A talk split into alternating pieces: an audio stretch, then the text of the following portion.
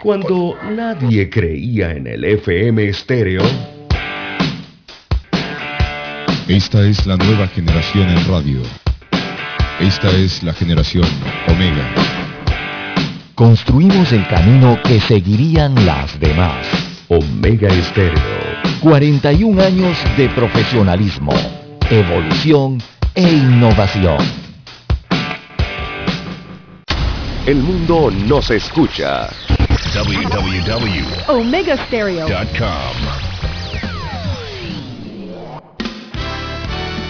La mejor franja informativa matutina Inicia a partir de este momento con un análisis completo del acontecer nacional e internacional. Noticiero Omega Estéreo.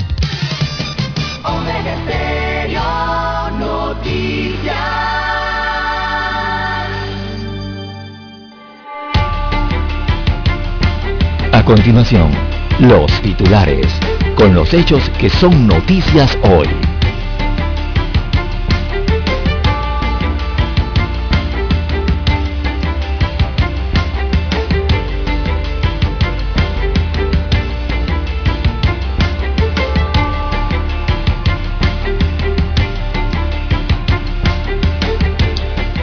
Piratas aumentan el pasaje tras el alza del combustible. No hay control sobre estos conductores. Lectura y sentencia de los hermanos Martinelli queda definida para este 20 de mayo. Hay una queja, dos semanas sin dar clases en una región del país. Falta una cultura de tolerancia en nuestro país. Hoy día todo el mundo se ofende hasta por un mensaje en redes sociales, sobre todo en la juventud.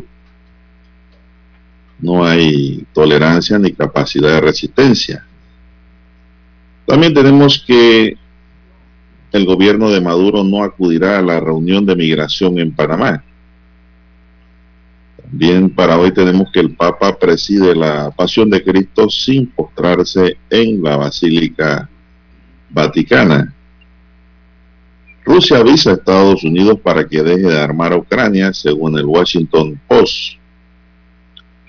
También tenemos que la DGI reitera que el 30 de abril vence el beneficio de descuento por pronto pago.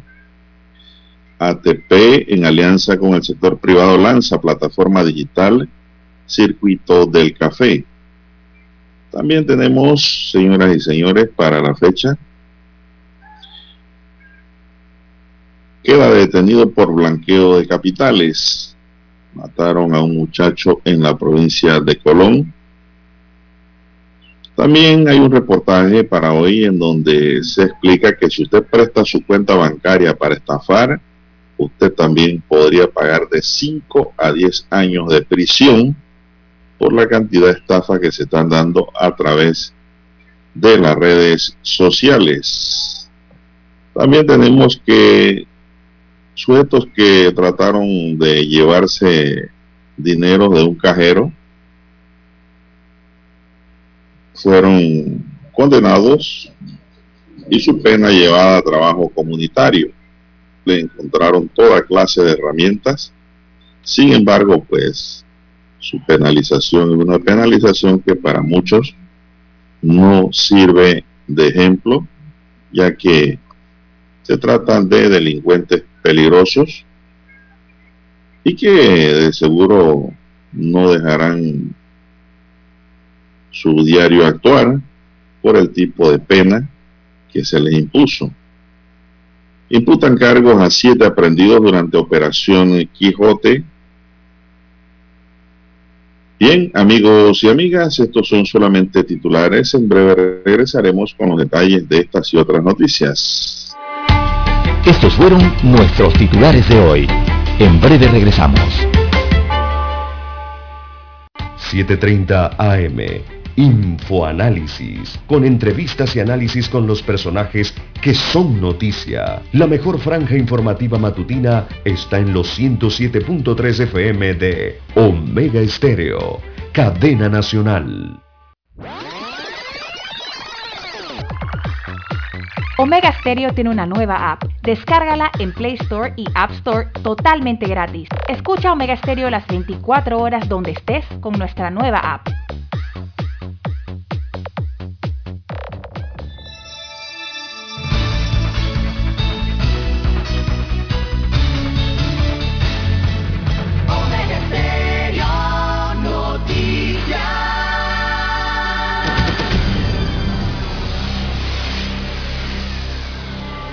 Bien, amigos y amigas, muy buenos días.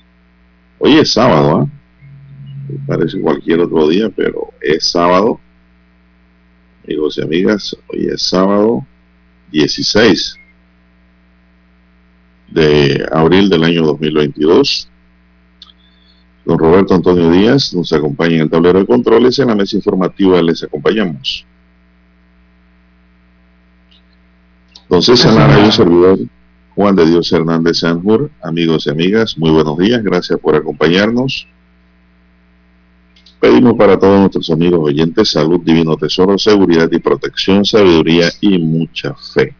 Mi línea directa de comunicación es el WhatsApp doble seis catorce catorce cuarenta y cinco y me pueden escribir al doble seis catorce catorce cuatro cinco. Entonces Lara está en redes. Lara, ¿cuál es su cuenta? Bien, estamos en las redes sociales, en arroba César Lara R, arroba César Lara R es mi cuenta en la red social Twitter. Allí pueden enviar sus mensajes, sus comentarios, denuncias, fotodenuncias, el reporte del tráfico temprano por la mañana. Recuerde, arroba César Lara R. Buenos días, don Roberto Antonio Díaz, en la técnica, a usted, don Juan de Dios, y a todos los amigos oyentes a nivel nacional, todas las provincias, comarcas, el área marítima donde llega la señal de Omega Stereo, también a los que ya están conectados en el apps, la aplicación de Omega Stereo. Si usted no la tiene, puede descargarla de su tienda Android o iOS. También a los amigos oyentes que se encuentran conectados en omegastereo.com, allí la cobertura es a nivel mundial. Y también los buenos días eh, para los que ya nos escuchan a través de su televisor el canal, el 856 de Tigo, televisión pagada por cable a nivel nacional. Recuerde usted tomar su control remoto de su televisor, marca el 856 y allí llega la señal de Omega Estéreo. Buenos días, don Juan de Dios, ¿cómo amanece para este sábado santo? Bueno, muy bien, muy bien, don César, muy bien, gracias. ¿Usted cómo está? ¿Cómo amanece? ¿Cómo amanece el campo? Muy bien, don Juan de Dios, con el favor de Dios, para esta mañana de el sábado, conocido como sábado de gloria, don Juan de Dios. Algunos le dicen sábado santo, sí, sí. sábado de gloria, donde se recuerda el día que pasó entre la muerte y la resurrección de Jesús, considerado tradicionalmente como un día de luto y de tristeza aunque algunos por acá en nuestro país en sábado de gloria, pero bueno, para ir a, bailar en las noches. No, no, no, hoy es un día de luto y de tristeza, así se considera ese día en que se celebra la frase que se recita en el Creador, ¿no? De, descendió de los infiernos. Es un tiempo de reflexión y acompañamiento a la Virgen María, la Madre de Dios, que está a la espera de la resurrección de su hijo, del hijo en este caso. Así que eh, un diseño ¿no? de salvación. Eh, Dios, Dios dispuso que Cristo no solamente muriese por nuestros pecados, sino también que conociera el estado de muerte, el estado de separación entre el alma y el cuerpo durante el tiempo comprendido entre el momento que expiró en la cruz y el momento en que resucitó ese momento se revive cada día santo, don Juan de Dios. Muy bien, don César, así es. Así es, la fe no muere. La fe nace y se mantiene y cada día se hace más fuerte en el hombre y la mujer. No se puede vivir sin fe. Así María siempre estuvo fe en que su hijo iba a resucitar, don César, al igual que sus discípulos. Y así ocurrió ante la mirada extraña de judíos y de romanos, como pues el Señor resucitó. Lo que tenemos de cristiana, don César, lo vemos desde ese punto de vista. Así es. Pero bueno. Sí, hay que recordar que el sábado santo es una, es una fecha distinta, es una fecha distinta a lo que es el jueves santo o lo que es el viernes santo, porque bueno, en el jueves santo y el viernes santo ocurrieron acontecimientos visibles en la tierra, ¿no? Y eh, entonces para el sábado santo se estaba a la espera de la resurrección, por eso el día del silencio, ¿no? Eh, la comunidad cristiana vela junto al sepulcro, eh, callan las campanas y los instrumentos, eh, se ensaya el aleluya, pero en voz baja. Así que el altar está despojado, el sagrario abierto y vacío. Así es, en voz baja porque todo era peligroso. Bien, entonces vamos a entrar en materia inmediatamente. Y pues resulta, mientras usted tiene por allí, no sé si tiene a mano ya la estadística del COVID en Panamá, sé que solamente no hubo fallecidos ayer, no la tengo a mano ahora mismo, tendremos que buscarla en la red. Sí, tercer día, tercer día consecutivo sin fallecimientos. Panamá no registró, no registró ayer, veamos, uno tercer día así consecutivo sin muertes por COVID-19. En la última jornada hubo 271 contagios con una positividad del 6.2%. Así que el miércoles, el jueves y el viernes de la Semana Santa eh, no se dieron decesos, no, no se dieron decesos a causa del coronavirus y las muertes a lo largo de la pandemia se mantienen en 8.178. Así que los contagios acumulados se elevaron a 768.470. A la fecha se contabilizan 2.569 casos activos en todo el país. Eh, estos casos activos eh, son con 2.466 en aislamiento domiciliario y 14 en hoteles hospitalizados.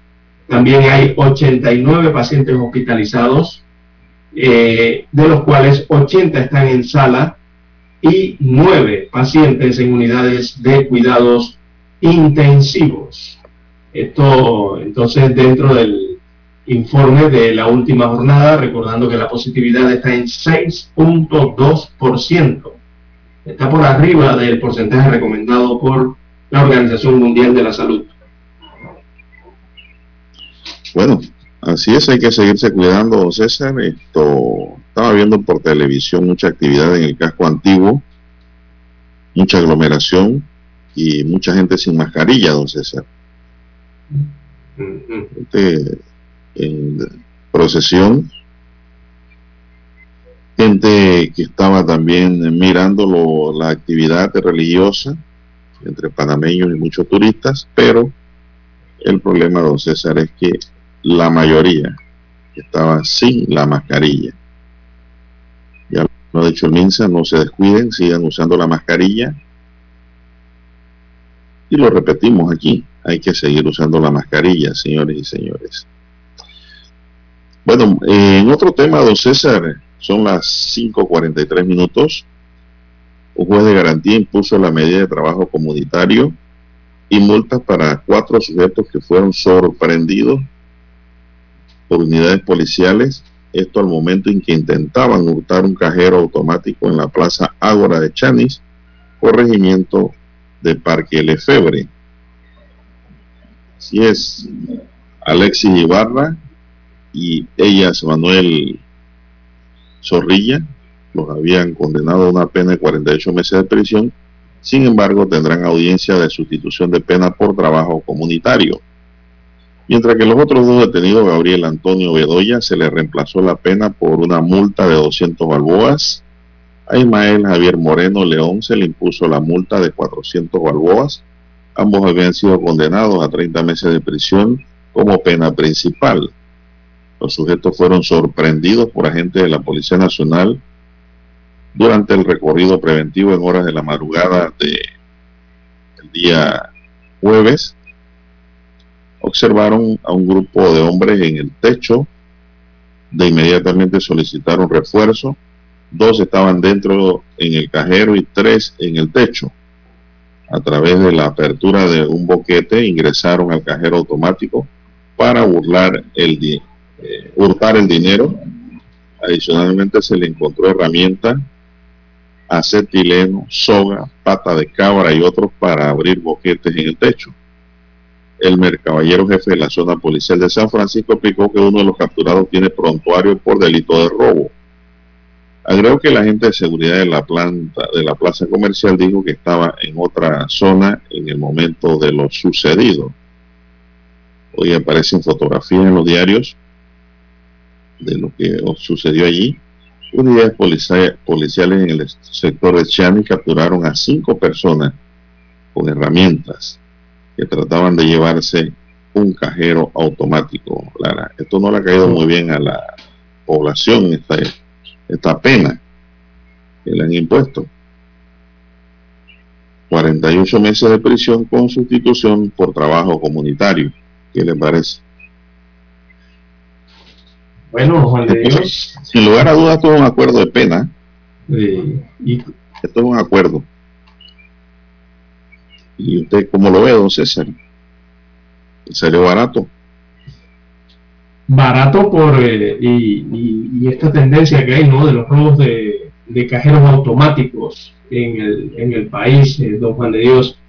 Ya los delincuentes eh, no respetan ni siquiera que los están viendo por una cámara a través del cajero a través del cajero perdón, automático, ya que tiene cámaras de vigilancia, tanto el aparato como el lugar donde se encuentran, las sedes donde están ubicados.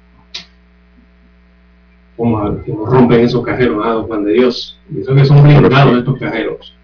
Pero aún así son víctimas también de la delincuencia en el país. Y en Juan de Dios, las 6, perdón, las 5.46, 5.46 minutos de la mañana en todo el territorio nacional. Hay una pausa pendiente y retornamos con más eh, información. La mejor franja informativa matutina está en los 107.3 FM de Omega Estéreo. 5.30 AM. Noticiero Omega Estéreo. Presenta los hechos nacionales e internacionales más relevantes del día. 7.30 AM. Infoanálisis. Con entrevistas y análisis con los personajes que son noticia. De 8 y 30 a 9 y 30 de la mañana sin rodeos, con Álvaro Alvarado, de lunes a viernes, por Omega Estéreo.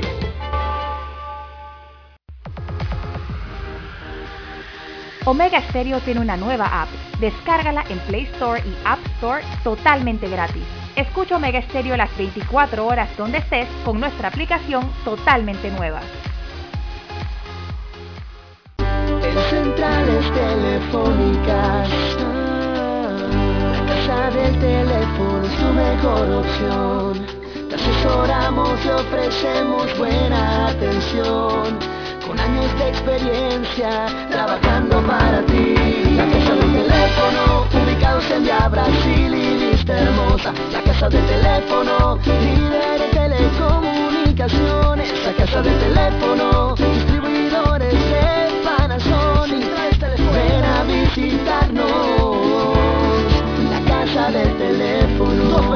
229-0465 lsdtcorp.com Distribuidor autorizado Panasonic Para anunciarse en Omega Estéreo, marque el 269-2237. Con mucho gusto le brindaremos una atención profesional y personalizada. Su publicidad en Omega Estéreo. La escucharán de costa a costa y frontera a frontera. Contáctenos 269-2237. Gracias.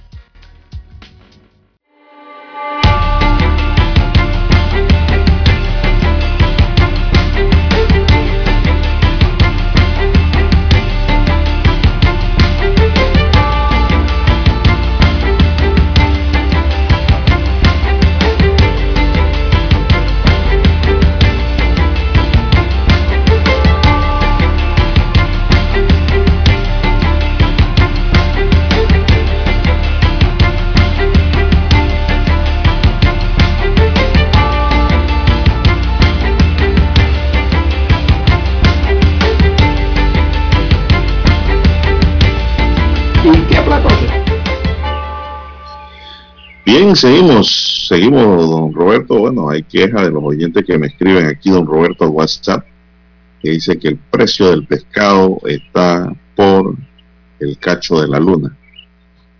Está por los cielos. Bueno, ya hoy es sábado, ya, esa, ya ese negocio va a bajar.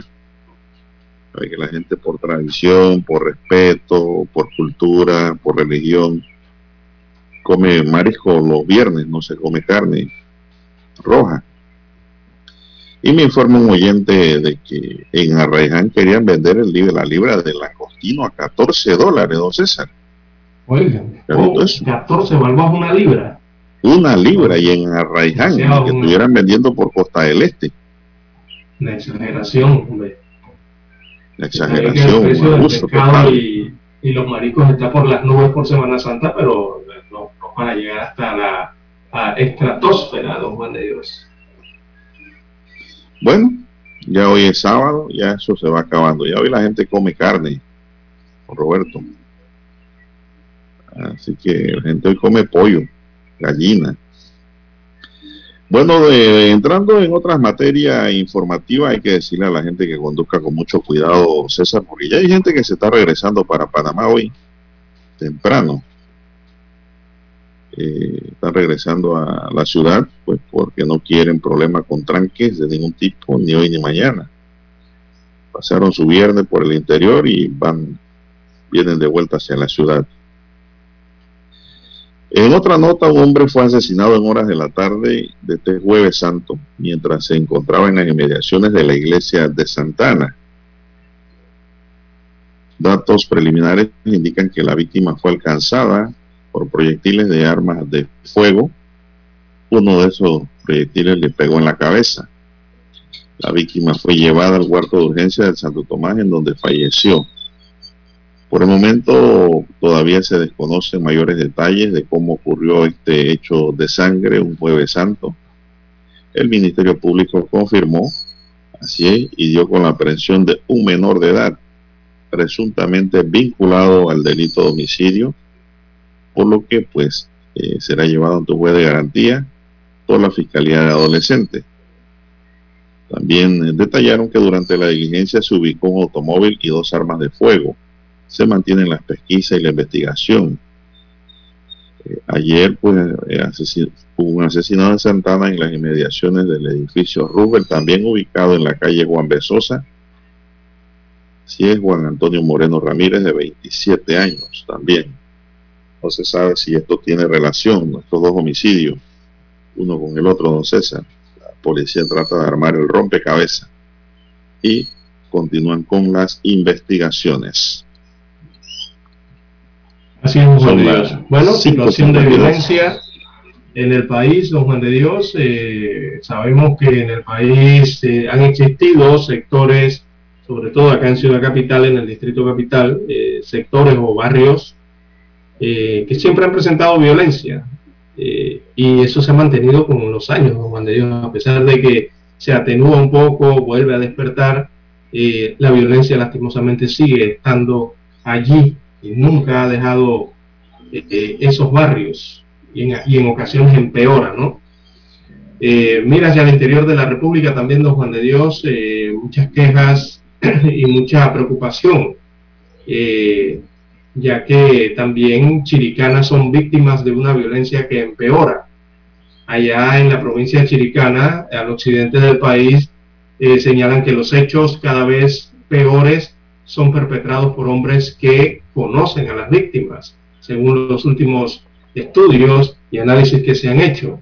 Y es la hazaña y la violencia son las principales características de los femicidios registrados en los últimos años en la provincia de Chiriquí, donde un amigo, una pareja, una expareja o simplemente un conocido eh, actúa sin importar edad ni estatus social, eh, apagando brutalmente una vida, dejando incurables cicatrices en las familias y en la sociedad chiricana y también en la panameña.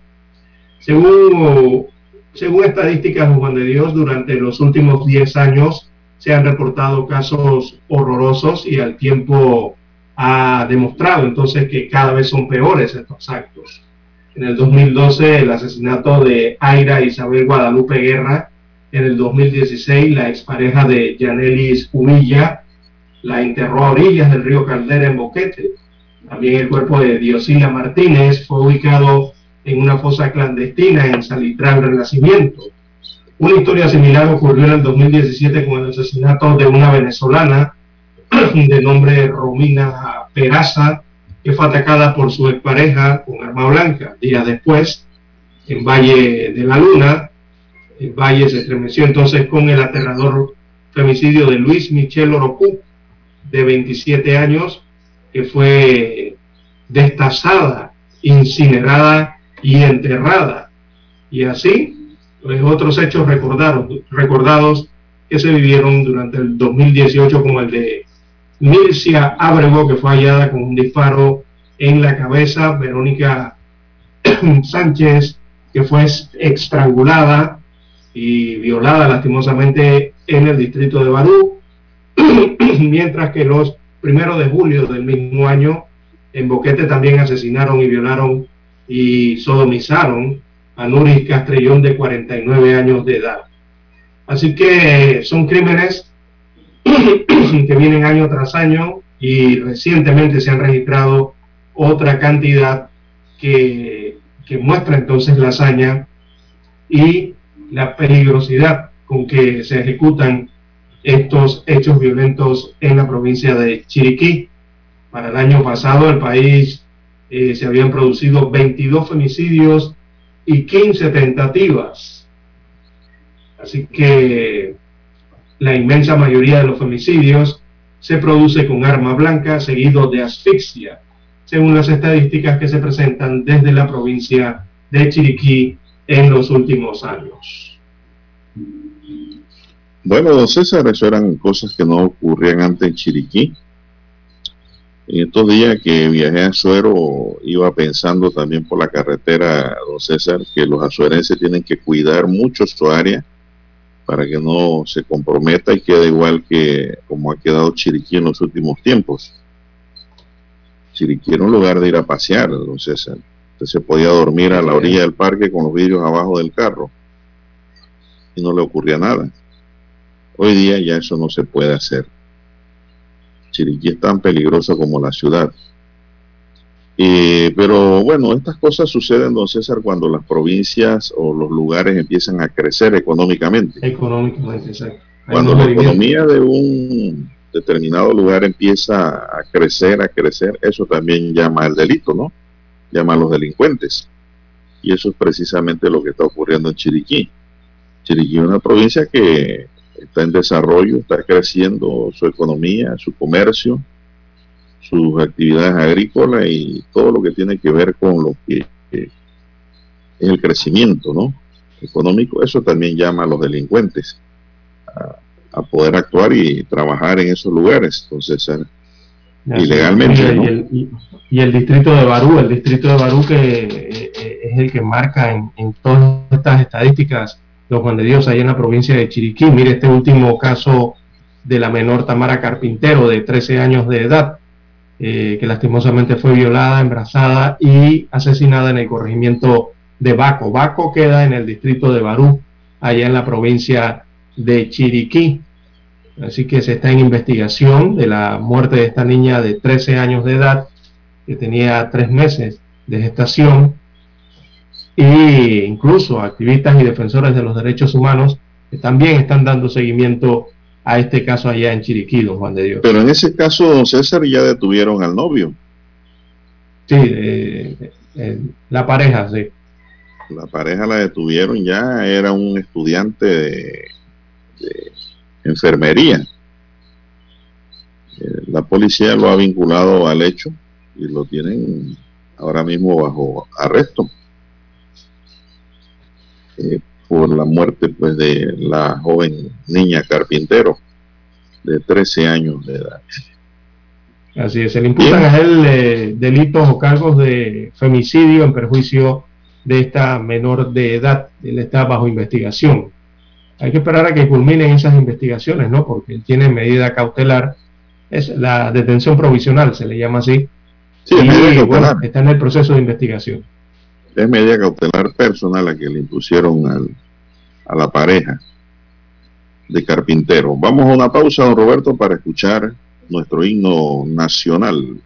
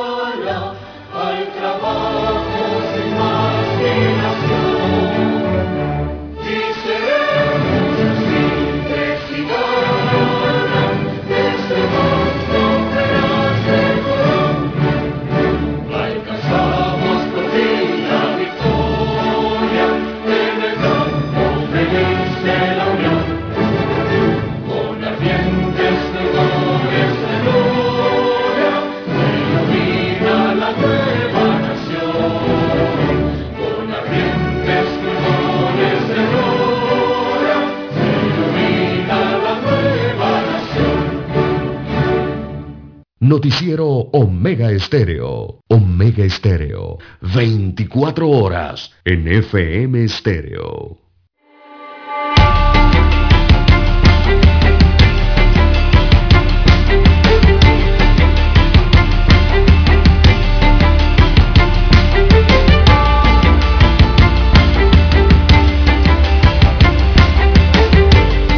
Bien, seguimos, señoras y señores, son las seis, tres minutos. Buenos días, Panamá. Están en sintonía de Omega Estéreo, cadena nacional, este sábado santo, ¿verdad?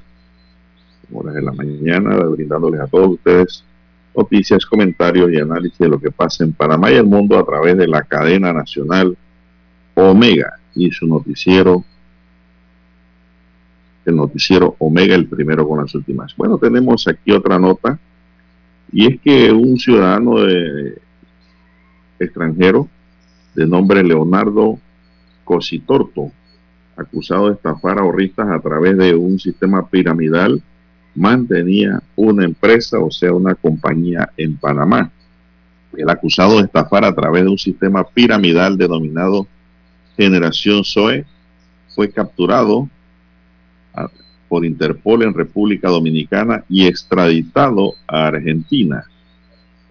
Se alega que la estafa piramidal llegó a México, Colombia, Perú y Argentina de inversores que habrían confiado sus dólares a la organización que prometía retornos superiores a los otorgados por las entidades financieras tradicionales.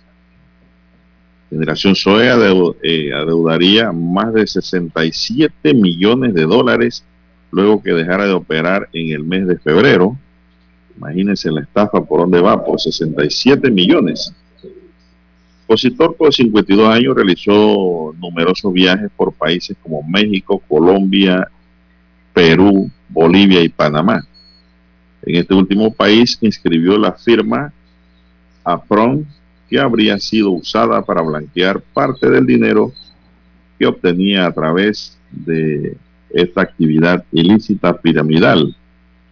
Su último viaje a Panamá, según los registros de migración, fue el 11 de enero de este año. Imagínense ustedes.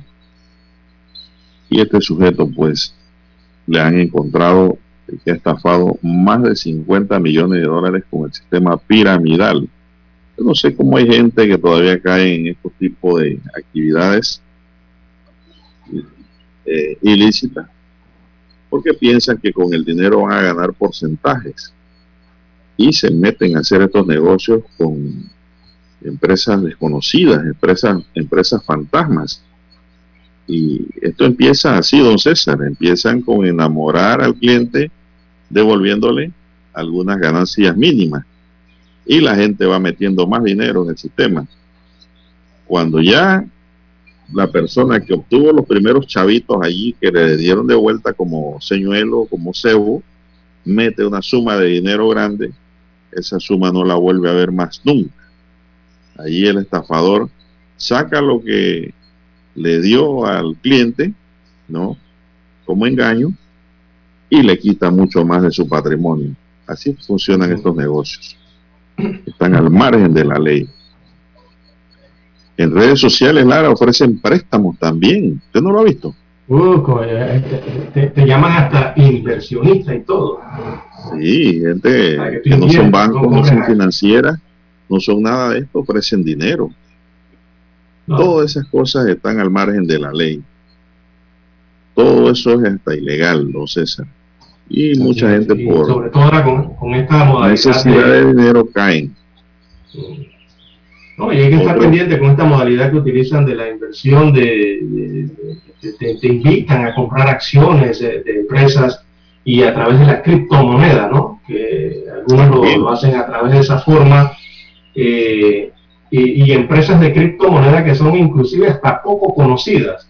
Pero la gente cae, don Juan de Dios. Oye, si usted no está seguro de algo, usted no sabe de la existencia de algo, usted no deposite dinero en ningún lado, ni esté dando contraseñas de nada para nada. ¿Verdad? Eh, porque estos delincuentes utilizan información falsa, ¿no? Eh, y eh, estafan tu dinero, en ocasiones utilizan ese mismo dinero en, algunas empresas, ¿verdad? Que usted puede constatar que existen también, y suben y bajan las acciones y el estafador vende las acciones posteriormente, obtiene un buen beneficio y simplemente desaparece con la inversión que usted ha hecho también, dejando a sus víctimas entonces, inclusive hasta con acciones sin valor. Cuando van y registran, entonces verifican las acciones que les corresponden, resulta que están en cero, no tienen ningún tipo de valor.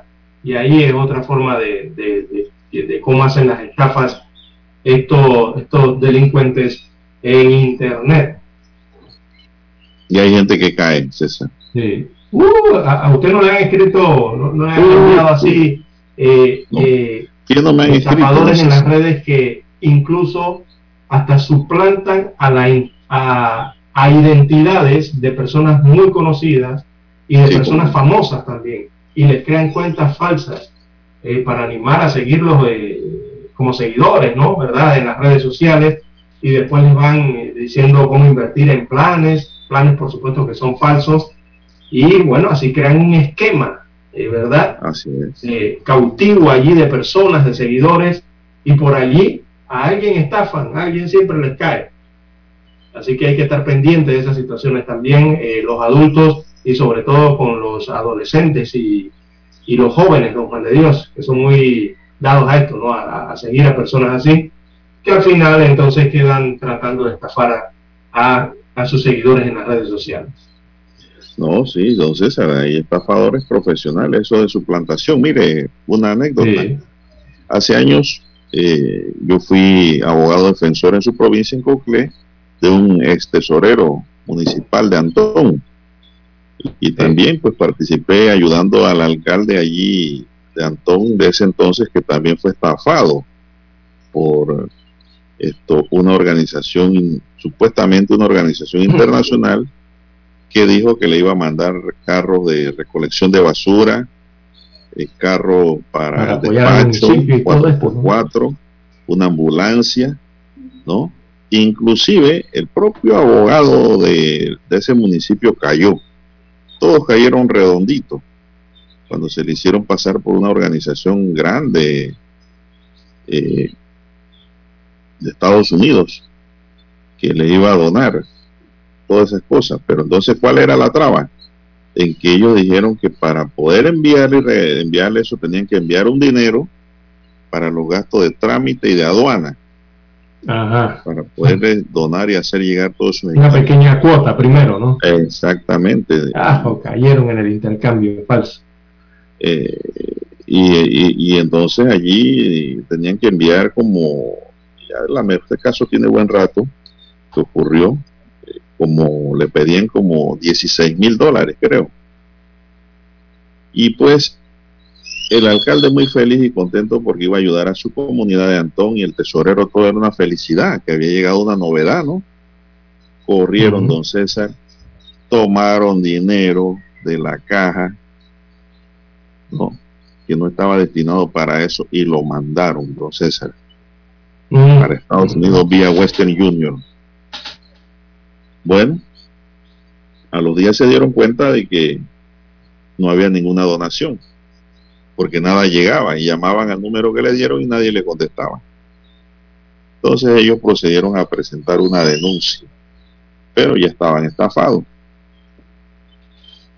Bueno, don César, para no cansarle en la historia, al alcalde y al tesorero no les quedó más que poner el dinero de su bolsillo nuevamente en el municipio si hubiera un dinero municipal de las arcas del Estado. Así es. Y a pesar de eso, don César, el fiscal quería meterlos presos ahí en Penonomé, recuerdo yo. El fiscal los quería meter presos porque dice que eso fue un peculado. Sí, es dinero público, ¿no? Así es. Pero bueno, fuimos a juicio, don César, y probamos que ellos fueron víctimas también. Y de que el erario municipal no había sufrido ningún daño porque ellos pusieron el dinero de su pecunio para solventar la situación, ¿no? Al final, recuerdo yo, el juez pues los absolvió. Dijo que no había delito allí, realmente, porque fueron víctimas también de estos delincuentes internacionales. es que ese es el, los intercambios falsos, don Juan de Dios, sobre todo cuando le envían, usted recibe correos electrónicos, ¿verdad? Eh, o, se publican, eh, vuelven las redes sociales, se publican muchos mensajes en las redes sociales para este tipo de negocios, tener acceso a dinero, a, beneficios, incluso a proyectos como que usted menciona en la provincia de eh, eh, y les piden, o sea, lo único que les piden es al usuario se le suele pedir un pago primero se le suele pedir una pequeña cuota, quizás como lo ocurrió así a, este caso que usted nos presenta. Y bueno, es un caso real. Estafado. Si buscamos los archivos, ahí está. Ahí está el caso real. Todo eso queda eh, documentado en archivos. Se da un intercambio de este dinero por algo que no existe y bueno, eh, su dinero eh, se pierde para siempre. El, el, que aportó el dinero ¿no? lo pierde para siempre en este caso.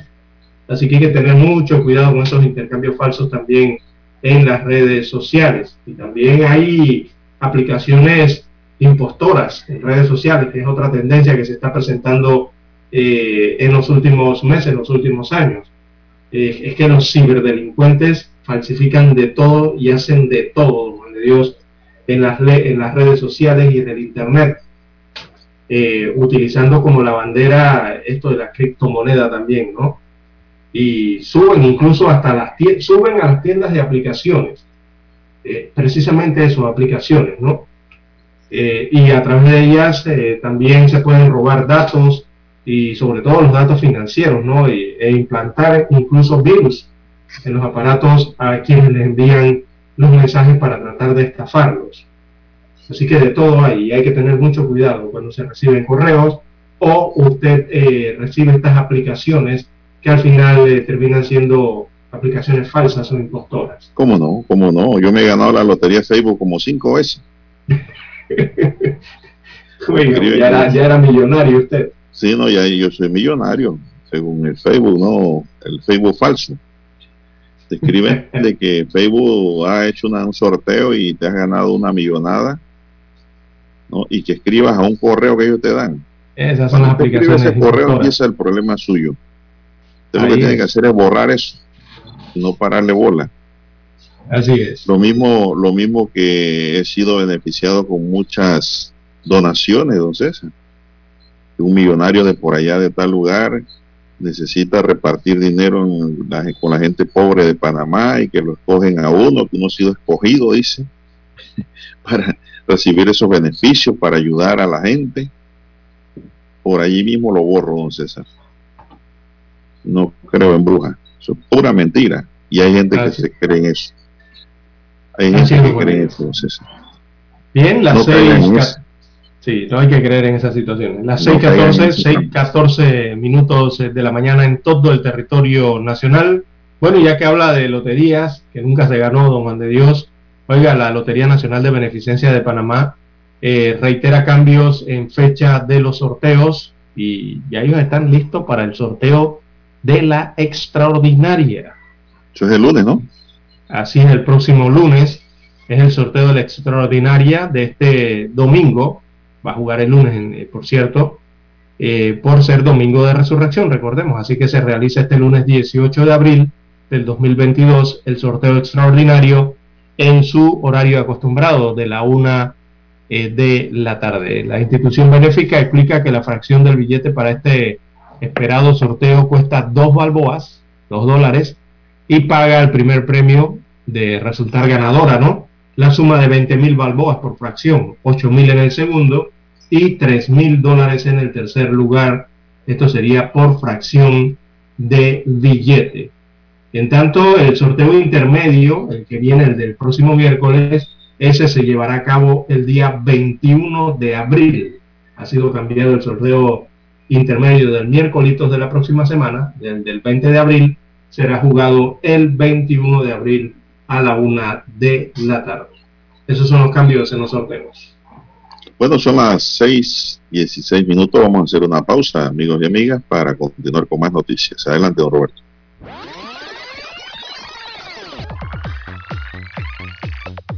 Omega Stereo tiene una nueva app. Descárgala en Play Store y App Store totalmente gratis. Escucha Omega Stereo las 24 horas donde estés con nuestra aplicación 100% renovada.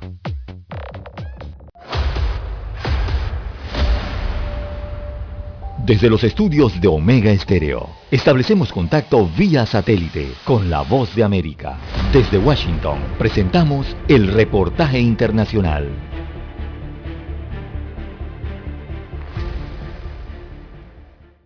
El gobierno de Argentina decidió flexibilizar las normas sanitarias por la pandemia del COVID-19 luego de dos años, ya que el avance de la vacunación y la disminución marcada de casos de contagios y muertes demuestran una nueva realidad. En las últimas horas solo hubo 17 muertos y 1.720 contagios en todo el país y el nivel de camas ocupadas de terapia intensiva se ubica en el 38%. El avance del plan de vacunación marca que el 92% de la población tiene una dosis el 84% dos y el 36% de la tercera y cuarta dosis de refuerzo. El alcalde de la ciudad de Buenos Aires, Horacio Rodríguez Larreta, adelantó que ya no se exige el uso del barbijo en las escuelas, las instituciones públicas y los lugares abiertos, aunque en los espacios cerrados y empresas privadas queda a criterio de los dueños del lugar. El dato principal, que es la llamada tasa de contagiosidad, está debajo de 1, viene sostenidamente en 0,8 y eso nos lleva al otro dato fundamental, que es la ocupación de camas, que está en el momento más bajo de toda la pandemia, solo 6,5% de camas ocupadas. Y la contracara de esto es que el nivel de vacunación en la ciudad es muy alto, es de los más altos del mundo.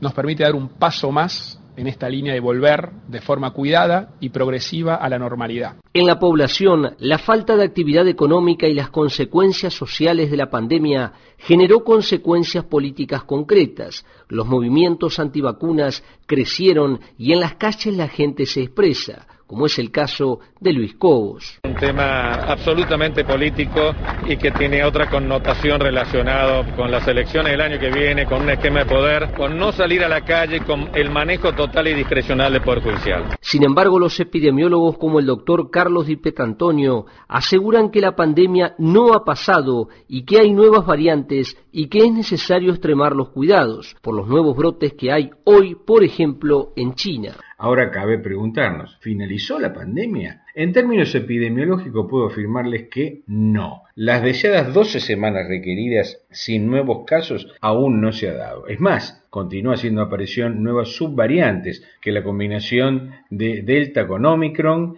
este, y las nuevas subvariantes de Omicron como la BA2 y la actual XE que aún no tiene eh, peso en América, en nuestro medio, bueno, todo esto hace que el peligro siga estando latente. Ninguna región del mundo fue tan afectada por la pandemia como América Latina y el Caribe. El fin de semana de Pascuas es todo un récord de ocupaciones en distintas regiones del país, alcanzando entre el 80 y el 100%, tanto en la zona atlántica, las montañas o los espacios rurales. Juan Ignacio González Prieto, Voz de América, Buenos Aires.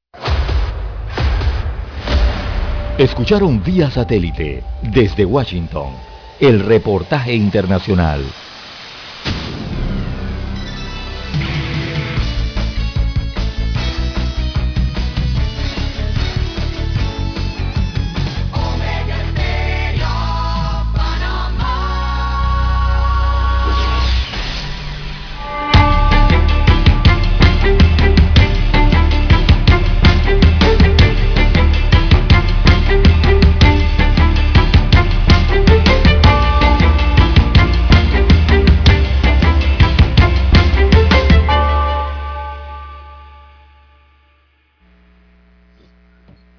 Bien, señoras y señores, seguimos, don César. Esto, bueno, hay un tema que está circulando en redes sociales, don César, y dicen que no han escogido aún a las participantes que aspirarán a la corona de Miss Universo en Panamá para el concurso internacional y la nueva organización en nuestro país ya tiene críticas, esto por parte de seguidores de los de belleza que exigen se mantengan las costumbres de años anteriores. Al parecer, en distintos foros de la comunidad LGTBQ han surgido molestias debido a las declaraciones de Ricardo Canto respecto al tema de aceptar transgénero dentro del evento de belleza. Durante la rueda de prensa por la presentación de la nueva organización que le, se le preguntó sobre este tema y él respondió sin problemas, aunque no esperaba la reacción que ahora se está dando. Si está legalmente constituida, sí. Somos una organización de inclusión, dice. Si van al casting, se le permite el tema de selección, es otra. Veremos si se presenta alguna, dijo Canto. Según el encargado, ellos buscan tener transparencia, respeto e inclusión. Además, quieren crear una plataforma que permita el empoderamiento de la mujer seguridad y confianza de la mujer panameña a través de una preparación integral. Las expectativas son muy altas, dice, estamos trabajando en un proyecto país, no simplemente un concurso de belleza. Buscamos a una mujer contemple. Puedo prometer por mí a las participantes y por mi gente, dice, transparencia, que tengan que ganar, la que tenga que ganar, destacó.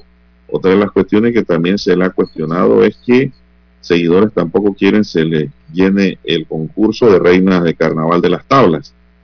Sin embargo, esto último lo dicen en tono de relajo porque algunas de la nueva organización trabajan trabajaron en el pasado con estas agrupaciones del interior del país. Por el momento, informaron que el casting está abierto y trabajarán para mandar a una chica que deje en alto el nombre de Panamá pero lo que ha ocasionado mucha reacción en redes y yo diría que hasta rechazo es de que el Miss Universo en Panamá ahora aceptará chicas trans, don César, porque dicen que quieren inclusión. Pero yo no sé, don César y don Roberto, hasta qué punto esto es bueno. ¿Se asimila una chica trans a una mujer? Es la pregunta que yo hago. ¿Es un concurso de belleza híbrido o de qué naturaleza? No sé dónde va a dar el mundo, los Juan de Dios. Esto parece, tiene que, más que nada, ¿qué elementos tiene que tener el concurso para darle participación a las chicas trans? a las transgénero. ¿Cómo lo ve usted, don César? Bueno, no sé, don Juan de Dios, esto eh, parece una inclusión hasta forzada, diría yo, ¿no? Eh, en estos tipos de concursos eh, hay quienes están a favor, quienes están en contra. muchos hablan de las injusticias en este tipo de concursos. Por ejemplo, de esto de que no se aceptaban mujeres que fuesen madres, hace años, hace décadas, venía esa crítica y esa polémica, eh, ni personas libres y tampoco que se aceptaban las personas trans. Bueno, ahora acá en Panamá incluso están eh, hablando ya de la inclusión de las personas trans en este tipo de eh, certámenes, aspirantes transexuales, ¿no? A Miss Universo en Panamá. don Juan de Dios, si es un concurso para mujeres, inició así, tiene sus bases así, bueno, no sé qué los papeles que tendrán los transgéneros aquí en Panamá para participar en concursos femeninos. Yo una vez participó ya una española, acuérdese, en un eh. concurso, pero no llegó a ningún lado. Pero yo creo, no sé si eso, digo, yo no sé si las trans tienen que haber sido transformadas ya quirúrgicamente en mujer, aunque eso biológicamente no camina, don César, don Roberto. La naturaleza define. Yo, mire, sin entrar en discriminaciones ni sin entrar en rechazo para nada, porque al final de la historia para mí todos son seres humanos. Yo creo que lo prudente es que el universo haga un concurso de chicas trans a nivel mundial aparte, donde Crea una categoría, ellas. Claro. una categoría. Las que son femeninas, mujeres, naturales, ¿no? Sea el concurso mi universo, para que no se les dañe. Esto va a traer un desorden muy grande. Sí, porque al final es que por ahí es donde Dios, o sea, si es un reinado de belleza, un certamen de belleza, ¿verdad? Eh, tan conocido y tan certificado a nivel internacional eh, por el paso de los años. Y eso siempre se ha dicho que es un concurso de mujeres para las que nacen mujeres. Entonces ahora que le metan allí personas libres, trans, o sea, estas categorías están siendo incluidas eh, bajo eh, la bandera del modernismo, porque por ahí es donde va la cosa, ¿no? hay que modernizar todo. la inclusión, pero realmente eso, eh, eso, de la inclusión para mí no camina aquí, porque para mí las trans no son ninguna impedidas de nada, son personas capaces, personas inteligentes, personas que pueden desarrollar cualquier actividad, ¿no? Inclusive no hay por qué crearle sesgo o cercos de rechazo. Pero sí yo creo que tiene que haber un orden, entonces. Tiene que haber un orden, porque usted no puede decirme a mí que una chica trans es lo mismo que una chica natural, que nació mujer. Exacto. y en las competiciones, evidentemente. La inclusión ahí no camina. Eh, y no estoy siendo discriminador ni negativo en las relaciones humanas, pero yo sí creo que tiene que haber un orden quieren un concurso internacional, hagan un concurso trans. Yo creo que tendría éxito también, ¿eh? Tendría mucho éxito. porque, parece que hay de LGTBI. Eh, sí, tendría éxito, indudablemente. Lo mismo pasa, don César, cuando en los deportes ponen a eh, pelear en boxeo a una mujer con una chica trans. Yo, evidentemente, la trans puede ser más fuerte. Claro, biológicamente es más fuerte. Lejos ya lo hemos visto en la natación, don Juan de Dios, eh, eh competencias internacionales de la FINA de natación que han aceptado a los trans, don Juan de Dios, y resulta que cuando se tiran a la piscina eh, nadan más rápido que las mujeres, tan sencillo como eso, ¿no? Y les han ganado las competencias. Ya también lo hemos visto en el boxeo, este profesional eh, que tienen de este boxeo que es combinado con este estilo lucha con boxeo, en que también eh, entró una participante trans a eh, competir en la disciplina de mujeres. Oiga, y, este trans le ha ganado la pelea a, una mujer, ¿verdad? Y casi la desfigura, casi desfigura a la mujer, este trans, de la cantidad de golpes y me imagino que de la potencia de los golpes que puede generar eh, un cuerpo como el de una trans, ¿no? Que viene de... Su naturaleza es más fuerte. con mayor fuerza, eh, mayor eh, masa muscular, mayor resistencia en todos los sentidos, porque bueno, así biológicamente, ¿no? El hombre es siempre un poco más fuerte y su estructura corporal está diseñada para eso, ser un poco más fuerte comparado con la mujer.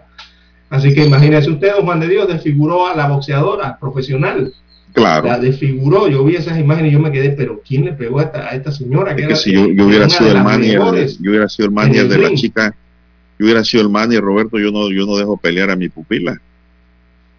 Usted no va a enfrentarse a una trans. Trans que pelee con trans. Y punto. Así pero y mujer con mujer. en muchas disciplinas, don Juan de Dios, ¿eh? no simplemente en estas que hemos mencionado, en otras. eso es parte del desorden que hay en el mundo la polémica que existe por esto, ¿no?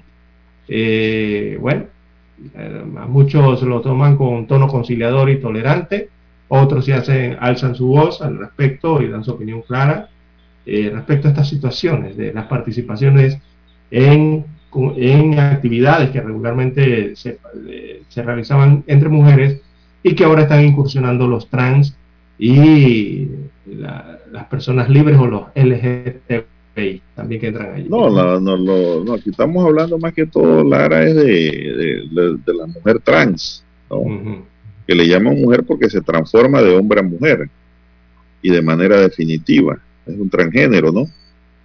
Y si usted se pone a ver, hay, hay, hay trans que superan a la mujer femenina en belleza, don Roberto. Sí, como el ejemplo es español que usted dio. Una cabellera, o sea, algo fuera de serie, pero hágalo en un concurso aparte. Bueno, ellos, mi universo es una franquicia internacional y ellos sabrán lo que están haciendo, César, con esto, pero ya yo no veo esos concursos de mi universo tampoco. Ya eso como que ha ido bajando el nivel de, yo diría hasta de aceptación por lo que allí ocurre. Bueno, vamos a hacer aquí una pausa porque tenemos que escuchar el periódico, amigos y amigas.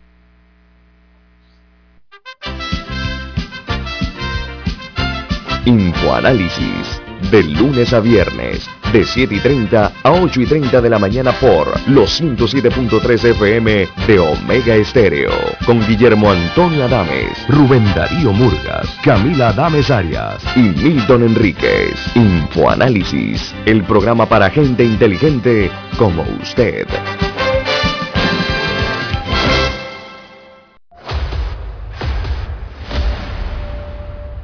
Desde los estudios de Omega Estéreo, establecemos contacto vía satélite con la voz de América.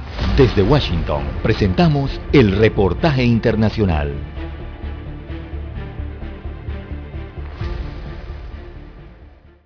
La economía estadounidense enfrenta un difícil panorama económico con una inflación elevada, la mayor en 40 años, y una cadena de suministros que anticipa seguirá siendo muy lenta. En ese marco, el presidente del Banco de la Reserva Federal de Nueva York, John Williams, ratificó las expectativas del mercado de un alza de las tasas de interés de medio punto en mayo, diciendo que es una opción razonable dada la alta inflación y la fortaleza de la economía. John Williams aseguró textualmente a Bloomberg TV en una entrevista, tenemos que llegar a un nivel más neutral o normal de las tasas de interés de la Reserva Federal a fin de año, cuando exactamente dependerá de los datos, y añadió que el organismo, que es el equivalente al Banco Central, deberá lograr las tasas reales, los costos nominales de los préstamos, menos la tasa de inflación prevista, para que vuelvan a un nivel más normal el próximo año.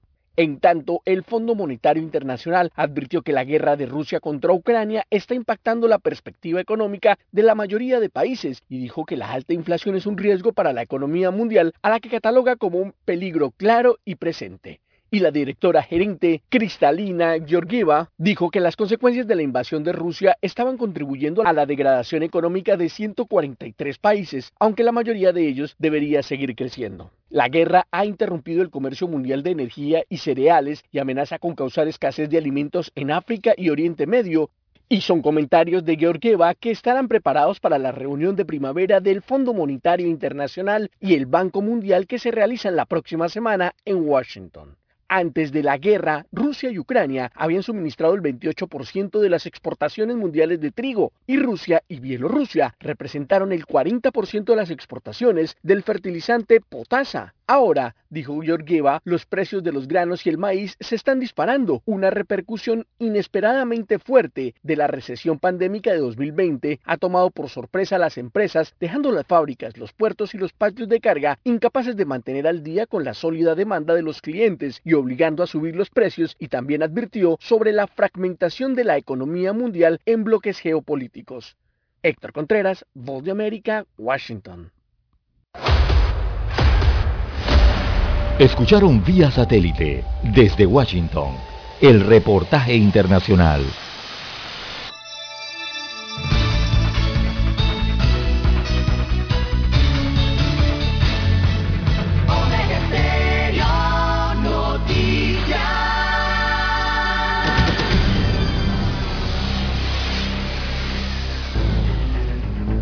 Las noticias impresas en tinta sobre papel. Con ustedes. Escuchando el periódico. Los titulares de las primeras planas de los diarios estándares de circulación en Panamá.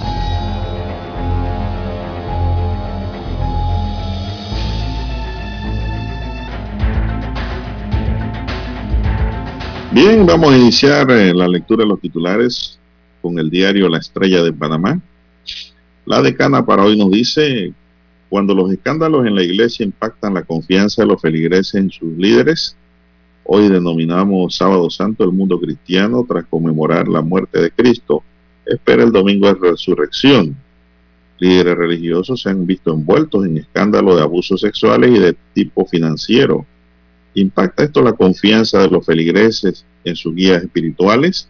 Es un interrogante que hace la estrella de Panamá y que sin lugar a dudas es obvia la respuesta no impacta, no impacta porque los sacerdotes y todos los que participan terrenalmente en la iglesia son hombres, pero la fe está más allá de los hombres. Esa es la respuesta que yo le doy a ese interrogante, don César. Usted podrá, amigo oyente, dar su propia respuesta. Son las 6:37 minutos. Tenemos que retrato de una ciudad que es mucho, muchas, dice un libro de Darien Montañés. El libro es como una interfase entre nuestra ciudad y el arte que nace en ella. Presenta mapas de distintos momentos de la ciudad con análisis breves, muy cavilados. Bueno, pero no nos dicen dónde venden esa obra. También tenemos ampliación de la Vía España, un nuevo modelo de tránsito, según el MOB, la licitación del proyecto busca modernizar la gestión de la red vial con el propósito de lograr una operación más eficiente e incrementar la calidad de los servicios que se ofrecen en las carreteras. En otro titular dice aquí, Justicia Española archivó caso contra Rodríguez Zapatero. gobierno de Maduro no acudirá a la reunión de migración en Panamá, dice Estados Unidos. También jóvenes de Panamá Viejo recrean la pasión de Cristo. Blinken se reunirá con Cortizo durante su visita a Panamá la próxima semana. Panamá será sede del encuentro Ocean Conference 2023. Más titulares, el diario La Estrella de Panamá dice viaja 5.000 kilómetros para salvar una treintena de perros de Ucrania. Albert Beire, de 48 años, regresó a España tras rescatar en la frontera de Ucrania y Polonia a varios perros que ladraban a toda hora. La guerra en Ucrania deja más de 4,7 millones de refugiados en 50 días y una ciudad prácticamente destruida. Futbolistas panameños siguen en huelga para exigir prestaciones laborales. En otros titulares, la decana nos dice, Rusia dice que Europa no podrá prescindir de sus hidrocarburos en 5 o 10 años. También se eleva la proyección del precio del cobre para el año 2022. Va a subir el cobre. ¿eh? Biden propone a un ex del Tesoro para supervisar a los bancos desde la Fed. En deportes, tras batir a Pacquiao, el cubano Gas va por los títulos de Harold Spence. Spence, quien renunció al combate por un problema en el ojo, asegura que está totalmente recuperado para enfrentar a Gas el sábado, o sea, hoy, en el ATT Stadium en otros temas, para hoy dice todo por el eh, trono de Milwaukee en el arranque de los playoffs de la NBA. También nos trae hoy otro titular internacional estrella y dice los conciertos internacionales vuelven a una Venezuela aún en crisis. Amigos y amigas, estos son los titulares que hoy nos brinda el diario La Estrella de Panamá y de inmediato pasamos a conocer los titulares del diario La Prensa. Así es, don Juan de Dios. El diario La Prensa titula para hoy 3.443 millones de dólares dejó la zona libre de Colón entre enero y febrero. Esto representa un alza del 21% frente al año 2019.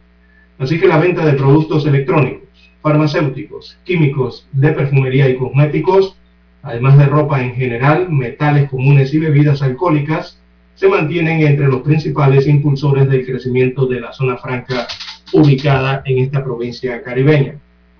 También 189 millones de dólares para renovar equipo obsoleto en la caja del Seguro Social. Es otra información que aparece en portada de la prensa. Destaca que esta institución proyectó invertir 189 millones de balboas en la renovación de todo el parque tecnológico de tomógrafos, ultrasonidos y equipos de rayo X rayos X desde este año hasta el año 2028. También tenemos para hoy un reportaje exclusivo en la prensa, Milciades Concepción. Eh, el ministro de Ambiente dijo, si el estudio de impacto ambiental no cumple, se rechaza. Así dijo el titular de Mi Ambiente, asegurando que si el estudio de impacto ambiental sobre el relleno de 50 hectáreas en Amador, en el corregimiento de Ancón, no cumple con las normas aplicables, será rechazado. También para hoy tenemos, amigos oyentes, oficinas públicas como Botín Político presentan una denuncia a forma de pregunta. Arranca el primer párrafo de esta nota del diario La Prensa. Existe una mesa de nombramientos para miembros del PRD en la presidencia de la República. Así se pregunta el diario La Prensa y también esta publicación eh, para el día de hoy. La pregunta forma parte de una denuncia administrativa presentada para que se investigue lo que dijo el diputado oficialista eh, del circuito 2.1, Néstor Tim Guardia, recientemente en el Pleno Legislativo. También para hoy en el diario La Prensa Honey Kingdom gana el clásico en final electrizante, así que en la séptima versión del clásico Policía Nacional, corrido en la tanda del jueves hípico en el hipódromo Presidente Ramón, la yegua estadounidense Honey Kingdom apareció en los últimos metros del evento estelar para cazar en la meta a sus rivales, que venían prácticamente por la victoria, y de paso eh, esta yegua se llevó entonces los honores de la carrera clásica. También eh, para hoy en el diario La Prensa, el FBI alertó sobre la presencia en Chiriquí de una red ligada al cartel mexicano. Fue una alerta del Buró Federal de Investigaciones de Estados Unidos de América, FBI o FBI, eh, que permitió entonces a la Fiscalía contra la Delincuencia Organizada desmantelar una organización criminal que operaba en Chiriquí y que supuestamente responde al narcocartel del Golfo de México. También la Organización Mundial de la Salud estudia una hepatitis de origen desconocido en niños. Esto se está registrando en Europa, así que el Reino Unido señaló que en las dos primeras semanas de abril eh, registraron 10 casos de hepatitis grave en Escocia. un balance que subió a 74 tras días más tarde, según un comunicado de la OMS que espera que salgan a la luz nuevos casos en los próximos días. Así que todo esto está bajo estudio. Bien, las muertes siguen bajando según la Organización Panamericana de la Salud, eh, eh, Oficina Regional de la OMS, que insta a mejorar la cobertura de vacunados.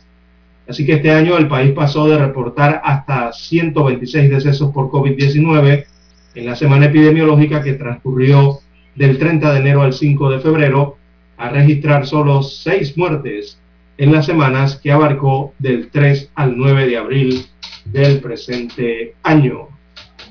Bien, amigos oyentes, eh, estos son parte de los titulares que presentan el diario La Prensa para la mañana de hoy. También destaca que hombres claves del gobierno de Joe Biden estarán en Panamá. Se trata de, lo, de dos, dos funcionarios de los más importantes del gobierno de los Estados Unidos de América. Estarán en Panamá la próxima semana. Se trata de Anthony Blinken, el ex secretario de Estado de los Estados Unidos de América, y también de Alejandro Mayorkas. Mayorkas es secretario de Seguridad Nacional de los Estados Unidos de América. Estarán en Panamá. Bien, amigos oyentes, estos son los principales titulares que muestra para este sábado el diario La Prensa. Con ello concluimos la lectura de los principales titulares de los diarios estándares de circulación nacional. Hasta aquí, escuchando el periódico. Las noticias de primera plana, impresas en tinta sobre papel. Para anunciarse en Omega Estéreo, marque el 269-2237. Con mucho gusto le brindaremos una atención profesional y personalizada. Su publicidad en Omega Estéreo. La escucharán de costa a costa y frontera a frontera. Contáctenos 269-2237. Gracias.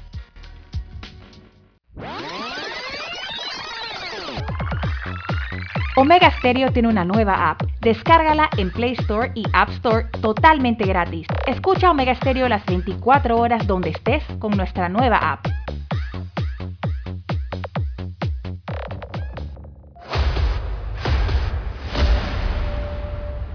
Desde los estudios de Omega Estéreo, establecemos contacto vía satélite con la voz de América. Desde Washington, presentamos el reportaje internacional.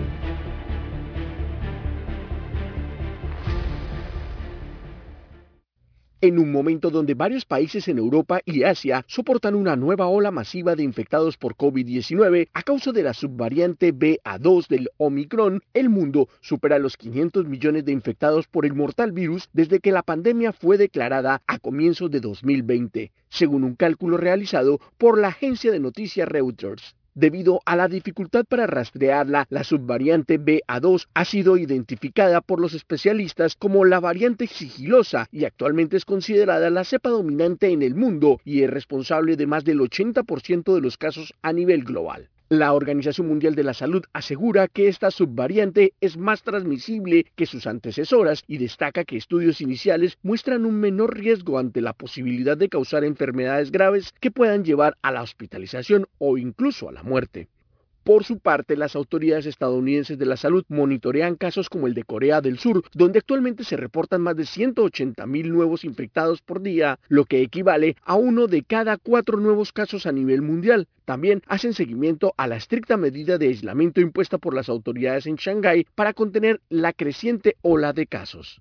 Recientemente, los Centros para el Control y Prevención de Enfermedades de los Estados Unidos, los CDC, anunciaron la extensión del mandato para el uso de la mascarilla en el transporte público e instaron a los ciudadanos a estar al día con su esquema de vacunación para evitar un nuevo rebrote en el país. Según los datos de la publicación científica en línea Our World in Data, más del 60% de la población mundial tiene al menos una dosis de la vacuna contra el COVID-19, pero destaca que solo el 14% de la población de países con bajos ingresos ha recibido algún tipo de inmunización, una situación que aún preocupa porque refleja una gran disparidad en los niveles de vacunación a nivel mundial.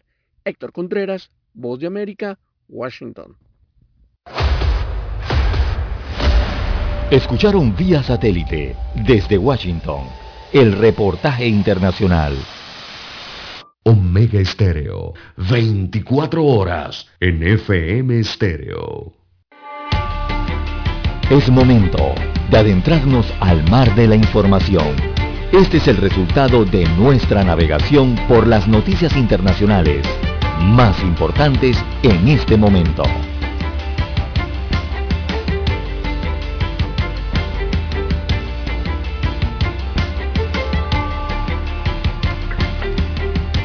Bien, seguimos. Pues Lara, don César, ¿qué está pasando por el mundo? Tenemos acá nosotros que ningún representante del gobierno de Venezuela, de Nicolás Maduro, acudirá a la reunión ministerial sobre migración que se celebrará en Panamá el 19 y el 20 de abril, es decir, el martes y el miércoles, dijo ayer el jefe de Latinoamérica del Departamento de Estado de Estados Unidos, Brian Nichols.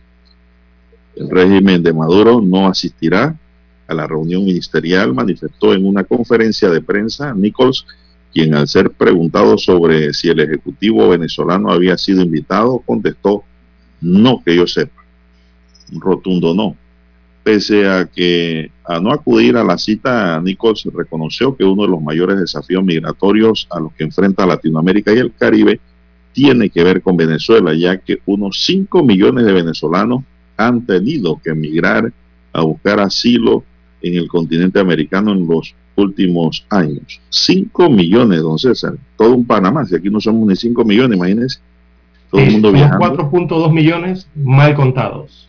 Y de Venezuela han salido 5 millones que están repartidos por el mundo.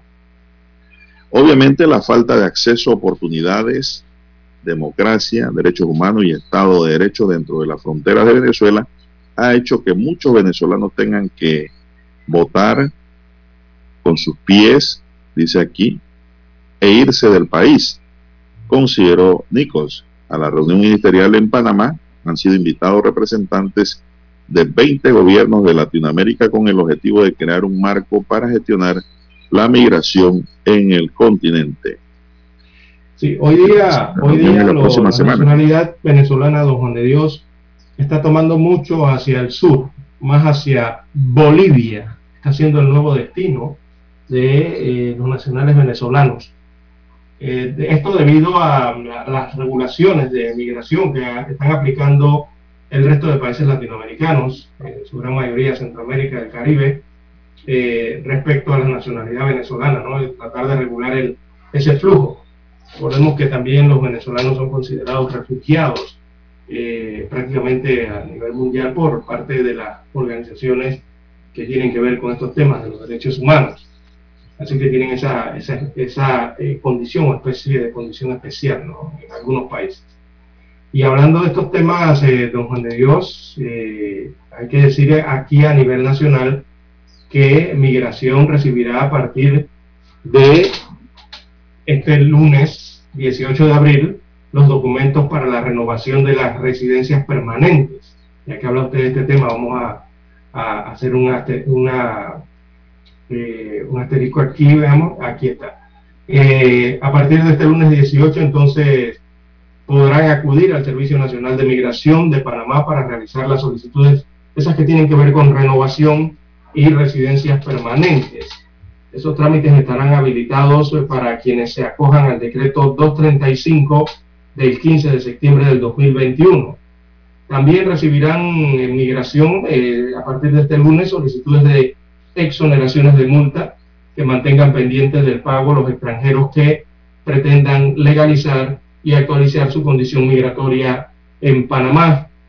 De acuerdo al Sistema Nacional de Migración, eh, las solicitudes deberán ser presentadas en el Departamento de Recepción de Documentos Además, informa esta institución que dejarán sin efecto la suspensión de la recepción de todas las solicitudes de prórrogas y residencias permanentes reguladas por este decreto hasta el 30 de abril. Así que en el caso de los permisos de regulación migratoria extraordinaria y general, se extiende la vigencia de todos ellos desde el primero de mayo hasta el 30 de junio. Es decir, que todo permiso que haya vencido durante ese tiempo no generará multas por vencimiento, según informa esta semana el Sistema eh, Nacional de Migración, que precisamente inicia este lunes 18 de abril la recepción de documentos para la renovación y residencias permanentes en nuestro país. Así que todo eso va relacionado, don Juan de Dios, con el contexto internacional que precisamente viven las familias eh, venezolanas, con la problemática política, social y económica que está sufriendo esta nación suramericana. Bien, las 6.54 minutos de la mañana en todo el territorio nacional, ya que tocábamos temas internacionales también, don Juan de Dios. Bueno, el Papa Francisco, don César, presidió la celebración de la Pasión de Cristo en la Basílica de San Pedro del Vaticano, pero no se tendió en el suelo del templo para rezar, como se hace tradicionalmente en esta liturgia solemne. El pontífice argentino quejado en los últimos tiempos por un dolor de rodillas, accedió al templo en procesión y tras llegar ante el altar mayor con un leve cojeo y sin báculo, rezó de pie y en silencio ante la tumba de Pedro para luego sentarse en un sillón. En los años anteriores el Papa de 85 años se tumbaba completamente sobre una alfombra extendida en el pavimento de la basílica para rezar la liturgia del Viernes Santo en la que se conmemora el martirio y muerte de Jesús de Nazaret es la única del año en el que no hay consagración, aunque sí comunión, y el Papa la presidió en silencio junto al resto del clero del Vaticano, fieles y diplomáticos. Bien, también se informa a la mañana de hoy, don Juan de Dios, que un buque con 750 toneladas de petróleo se hundió frente a las costas de Túnez. Así que este navío mercante con esta cantidad de toneladas de, petróleo, 750 toneladas, salió de Egipto hacia Malta y se hundió el día de hoy delante de las costas del sudeste de Túnez, según informan a esta hora eh, las agencias internacionales de comunicación. Así que el navío se hundió esta mañana en las aguas territoriales tunecinas y por el momento no hay ninguna fuga, según dijeron los portavoces encargados eh, de la Comisión de Prevención de Catástrofes, que está por reunirse para decidir qué medidas van a tomar en cuanto a este hundimiento de este buque con petróleo allí frente a las costas eh, africanas. El buque se llamaba Celo, Celo se llamaba el buque, y era de eh, bandera de Guinea Ecuatorial. Esta era la bandera del buque y se dirigía de Malta hacia, se dirigía a Malta así desde el puerto egipcio de Damieta. Y bueno, la embarcación fue evacuada. Por el momento no hay fuga de combustible, a pesar de que se hundió en las aguas del mar, eh, don Juan de Dios. Bueno, más contaminación, ¿no? Sí, más lo que viene ahí. También. Más contaminación con combustible. Bueno, tenemos, don César, también que Rusia envió esta semana una carta diplomática a Estados Unidos avisando de que si no deja de proveer armamento a Ucrania, habrá consecuencias imprevisibles, según publicó el diario de Washington Post. El citado periódico dijo haber tenido acceso a la nota diplomática en la que Moscú alerta de que los envíos de armamento por parte de Estados Unidos y de la OTAN hacia Ucrania están añadiendo combustible al fuego, al conflicto y de que podrían desencadenar consecuencias imprevisibles. El miércoles el presidente de Estados Unidos, Joe Biden, comunicó a su homólogo ucraniano Volodymyr Zelensky el envío de un paquete adicional de asistencia militar por valor de unos 800 millones de dólares. Eso pues ha molestado a Rusia, que está diciendo de que Estados Unidos y la OTAN se están metiendo en este conflicto y que eso puede traer consecuencias imprevisibles. Bueno, esto es como una advertencia, don César. ¿eh? Así es, una seria advertencia, porque están viendo los movimientos ¿no? de Putin. alrededor de su nación y con el constante envío entonces de armamento bélico eh, y otros tipos de recursos a Ucrania, no simplemente por parte de eh, los Estados Unidos y la Unión Europea a través de la OTAN, sino que en Asia también se habla de que Japón estaría preparando armamentos para enviar a Ucrania. para que Ucrania pueda utilizar entonces en esta guerra que mantiene o esta crisis que mantiene entre Rusia e Ucrania. Y don Juan de Dios... Eh, todo el mundo pensaba, no César, todo el mundo pensaba que esa guerra iba a durar días. No, no, eso es mes, eso va a demorar mucho. Semanas tras semanas. Así es. Y no se acaba. Lo último en, esta crisis, en esta crisis es que Rusia le ha prohibido la entrada al primer ministro británico Boris Johnson por las sanciones que eh, Gran Bretaña, en este caso Inglaterra, ha impuesto a Rusia. Así que le han prohibido la entrada a Rusia al primer ministro de Gran Bretaña, don Juan de Dios. No puede ir por allá ni, para reunirse con, con Putin o Putin.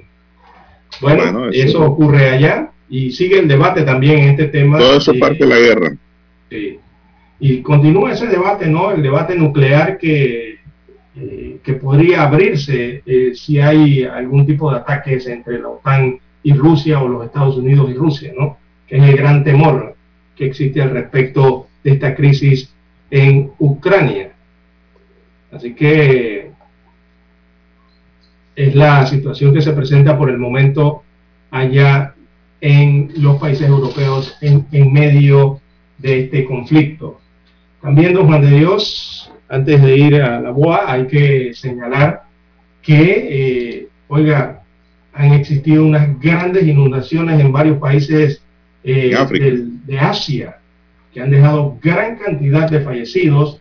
Eh, estas tormentas que se han registrado en varios países asiáticos. Filipinas ha sido uno de ellos, casi más de 100, perdón, más de 150 muertos han provocado las inundaciones por la tormenta tropical Meiji en Filipinas, así que continúan muchas personas desaparecidas hasta el momento, se teme por su vida y se está en el proceso de buscarlas. También en Sudáfrica hubo unas devastadoras inundaciones que azotaron al Sudáfrica, principalmente a Durban. Esas inundaciones causaron cerca de 400 muertos hasta el momento y 4.000 afectados prosigue la búsqueda ya en Sudáfrica entonces de numerosos desaparecidos en esta ciudad o región de Durban. Eso queda frente al Océano Índico.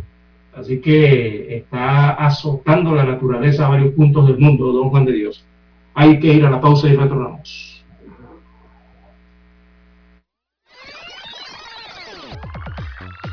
Omega Stereo tiene una nueva app. Descárgala en Play Store y App Store totalmente gratis. Escucha Omega Stereo las 24 horas donde estés con nuestra nueva app.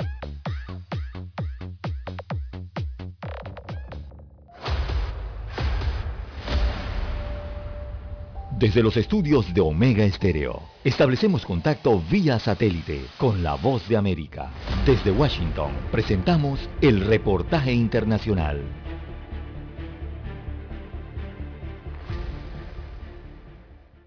Los reveses de Rusia en su invasión de Ucrania podrían llevar al presidente Vladimir Putin a recurrir al uso de un arma nuclear táctica o de bajo rendimiento, dijo el jueves el director de la CIA, William Burns. Dada la desesperación potencial del presidente Putin y el liderazgo ruso, dados los reveses que han enfrentado hasta ahora militarmente, ninguno de nosotros puede tomar a la ligera la amenaza que representa un posible recurso de armas nucleares, tácticas o armas nucleares de bajo rendimiento, dijo Burns durante un discurso en Atlanta. El Kremlin dijo que puso a las fuerzas nucleares rusas en alerta máxima poco después de que comenzara el asalto el 24 de febrero pero Estados Unidos no ha visto mucha evidencia práctica de despliegues reales que causarían más preocupación, agregó Burns, hablando con estudiantes de la Universidad Georgia Tech, destaca AFP. Obviamente estamos muy preocupados. Sé que el presidente Biden está profundamente preocupado por evitar una tercera guerra mundial, por evitar un umbral en el que, ya sabes, el conflicto nuclear sea posible, dijo Burns. Rusia tiene muchas armas nucleares tácticas, que son menos poderosas que la bomba que Estados Unidos lanzó sobre Hiroshima durante la Segunda Guerra Mundial. Recordando que una vez se desempeñó como embajador de Estados Unidos en Rusia, Burns tuvo palabras muy duras para Putin, llamándolo un apóstol de la recompensa que a lo largo de los años se ha mantenido en una combinación combustible de agravio, ambición e inseguridad. Todos los días, Putin demuestra que los poderes en declive pueden ser al menos tan perturbadores como los crecientes, agregó Burns. Tony Cano, Voz de América, Washington. Las criptomonedas y su uso en operaciones comerciales es una tendencia que atrae la atención de conocedores y cada vez más del público en general. Miami es un foco turístico del sur de Florida, pero la modalidad de esta forma de pago ahora se perfila como una nueva atracción en la Ciudad del Sol. Y Miami quiere estar en el medio de eso. Queremos que gente venga de todo el mundo a Miami a usar criptomonedas, a gastar dinero, a viajar, a hacer inversiones.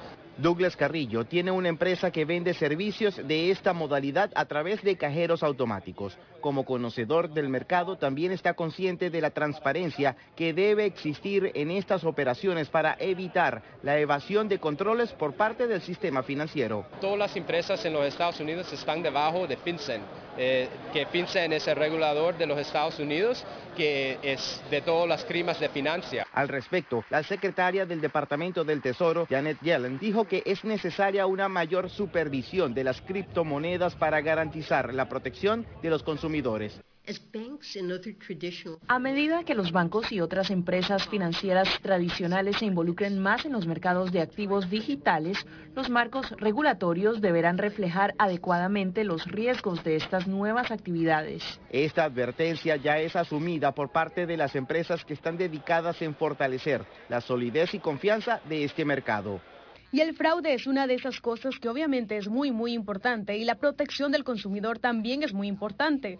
Estamos comenzando a ver que se están creando herramientas que realmente se enfocan en el dominio criptográfico que ayuda a los proveedores de pagos y comerciantes a evaluar ese fraude.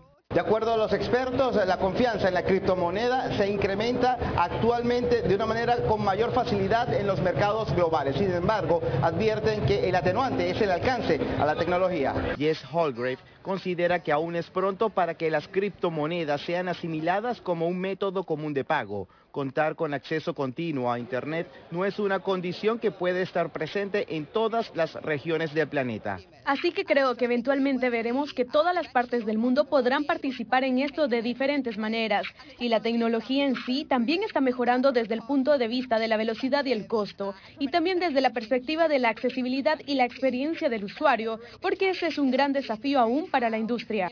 José Pernalete, Voz de América, Miami. Escucharon vía satélite desde Washington el reportaje internacional. 7.30 AM. Infoanálisis, con entrevistas y análisis con los personajes que son noticia. La mejor franja informativa matutina está en los 107.3 FM de Omega Estéreo, cadena nacional.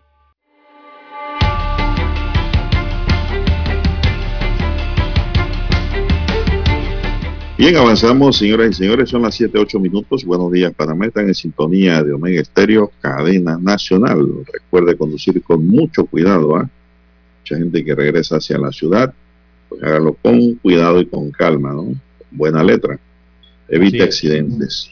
En las redes sociales, don Juan de Dios, su número para mensajes y comentarios.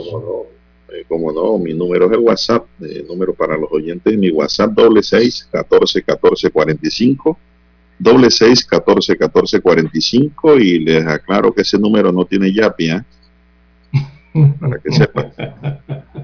Es un número, un número sin yapi. Es para comunicación nada más, por escrito en medio del noticiero. Bueno, mucha gente me ha escrito ahí esta mañana, don César, y ahora voy a leer algunos mensajes pueda leer. Bueno, también estamos en las redes sociales, don Juan de Dios, en arroba César Lara R, arroba César Lara R en Twitter, también en el Instagram, allí para sus mensajes, sus comentarios, denuncias, fotodenuncias, el reporte del tráfico también por la mañana lo puede enviar allí, que le sirve de datos e información para el resto de los conductores. Bien, las 7, 8 minutos de la mañana en todo el territorio nacional y los representantes de corregimientos podrían renunciar, don Juan de Dios. Imagínese usted, para reírse, no llorar esto. ¿ah? Bueno, los representantes de corregimiento, ediles o estos cargos de elección popular, como se conocen en Panamá, eh, debido a la eliminación de las licencias con sueldo, podrían renunciar porque el salario no les alcanza. Bueno, así lo ha dicho Eliezer Montenegro. Eliezer Montenegro es de la Coordinadora Nacional de Representantes de Corregimiento, en este caso, de Panamá. Así lo dijo que, eh, que el salario no les alcanzaría y que eso para algunos eh, los obligaría a renunciar a sus cargos de elección popular, posiblemente. Recordemos que actualmente hay 172 representantes de corregimiento de los 679 del país que contaban con licencias con sueldo. Sin embargo, recientemente la Corte Suprema de Justicia las declaró inconstitucionales. Ese artículo o esa declaratoria indica que se viola el artículo 302 de la Constitución Política de la República de Panamá al permitir a estos funcionarios de elección popular recibir salarios sin haber laborado. Montenegro, eh, de la Coordinadora Nacional de Representantes, también señaló que con un salario de dos mil dólares no les alcanza para resolver a la gente, dijo el representante precisamente de eso, de los representantes de corregimiento, don Juan de Dios. Imagínese usted. Bueno, yo me imagino que eso es algo bueno, don César, para ellos, porque si eh, un representante de corregimiento, pues, eh, decidió participar en una elección para ayudar a su comunidad, ayudar socialmente a los demás, y ganaba un salario de cuatro mil o cinco mil dólares, yo pienso que con el nuevo fallo de la Corte Suprema de Justicia que declaró inconstitucional esa licencia con sueldo, no le queda más que dejar el cargo de representante a su suplente e irse a sus puestos originales, ya sea de profesores, de directores o de médicos. Eso no pudieran estar ganando por encima de los dos mil dólares. Realmente. Hasta cinco mil dólares, Juan de Dios. ¿Cómo no? ¿Cómo no? yo tengo el listado aquí de los 122 representantes de Me parece que lo que dice Montenegro, sí, me parece viable. Deben renunciar, ¿cómo no? Y dejarle la oportunidad entonces a sus suplentes y volver a ganar sus salarios originales, porque ellos están nombrados y hacen una posición gubernamental que les da mucho más beneficios económicos. Ahora bien. Si usted quiere saber, don Juan de Dios. Eh, yo felicito a Montenegro ¿eh? por esa palabra. Los, mire, aquí en el listado observo rápidamente en orden eh, el representante, el cargo de elección de representante de corregimiento que goza de mayor licencia con sueldo. Le voy a dar el corregimiento, nada más vamos a, omitir los nombres. Bien, se trata de la provincia de Coclé. Está en el distrito de Antón. Y el corregimiento es Santa Rita de Antón en Coclé. Ese representante o representante de corregimiento eh, tiene la mayor licencia con sueldo, o la tenía, ¿no? Que era de 4.972 dólares con 51 centésimos, porque eh, es un funcionario o funcionaria del Ministerio de Salud y tenía derecho entonces a licencia con sueldo. Esa licencia era de 4.972 dólares con 51 centavos pero el resto no se alejan mucho, don Juan de Dios. Mire usted estos, eh, aquí tenemos en Chiriquir, en el Nancito de Remedios, eh, una persona que trabaja en la Asamblea Nacional, ganó la elección de representante de corregimiento, pero en la Asamblea tenía un salario de 3.500 dólares. Y eso es una licencia con sueldo. Recordemos porque ganó su representación. Y al igual se va a, eh, PC, allá donde está el barrero, eh, un funcionario del MINSA que tiene salario en el MINSA de 4.811 dólares. Bueno, eso pasó a licencia con sueldo, ¿verdad? Porque él había ganado la representación del barrero en PC. Así que también recibía el salario de representante de corregimiento. Y así se va por todas las provincias, don Juan de Dios, en las comarcas, y se encuentra casos similares a estos en representaciones de corregimiento que tendrán que decidir, como usted bien dice, don Juan de Dios, o se quedan con su salario de funcionarios en las instituciones donde laboran o, bueno, renuncian a representante de corregimiento. Entonces, si no les conviene, no les queda más que retornar a su puesto y presentar su renuncia ¿no? ante el Tribunal Electoral. de que ya no van a ser más representantes, pero todos ellos tienen un suplente. El suplente puede encargarse de esas funciones, porque en realidad, don César, el Estado no puede cargar con esto. Esto ha sido un abuso durante tantos años. Así es, que se estén dando licencias con sueldo. Una cosa es una licencia con sueldo por razones de estudio, ¿no? Y otra cosa es una licencia con sueldo para que vaya a ganar otro salario y hacer otras funciones. Eso no tiene sentido. Eso es inconstitucional. Y lamentablemente, pues, es así. Y yo pregunto, si dos mil dólares base que gana un representante, don César, sin incluir las dietas de reunión del Consejo Municipal que se reúnen a veces mínimamente cuatro veces al mes. Y que es otro cheque. El Consejo Provincial que también le genera dietas. 300 dólares. Así es. Yo, yo pregunto, ¿cómo puede hacer un ciudadano que gane 500 dólares, 400 dólares al mes y que votó por ese representante? ¿Cómo puede vivir si ellos dicen que con dos mil dólares base no les alcanza? Que en realidad no son dos mil dólares, son más de tres mil dólares que reciben. Tiene combustible, chofer, gastos, de representación, todo eso va sumando al salario. Así es. Así es. Y pregunto yo, ¿cómo hace el electorado? El ciudadano que, que gana salario mínimo y otros que no tienen ni trabajo otros que no tienen un ingreso fijo, que viven del día a día. ¿Cómo hacen? Si estos señores feudales dicen que no les alcanza los dos mil dólares base que ganan malas dietas. Esto no tiene sentido porque esto, eh, don César, el trabajo de representación es un trabajo de servicio social. Muchos lo ven como un negocio. Entonces, ese es uno de los problemas que tenemos en Panamá. El otro problema, don César, es, imagínense en unas elecciones con un representante que gane licencia con sueldo, salario, gasto de representación, combustible, chofer, celular, eh, celular, manejo de fondos, porque manejan el fondo de descentralización, lo manejan. ¿Quién le puede ganar una representación a alguien que esté en un cargo de eso, don César. Oh, habría que tener... De, otro ciudadano que quiera ser representante y tenga todas las capacidades o, a lo mejor hasta mejor preparación académica para desarrollar una función, más experiencia. ¿Quién le puede ganar?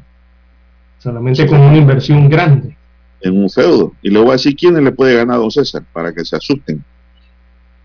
Les podrá ganar un maleante, un delincuente, un lavador, un narcotraficante que puede conseguir dinero para entrar en competencia con la cantidad de dinero que estos señores manejan para mantenerse en el cargo año tras año.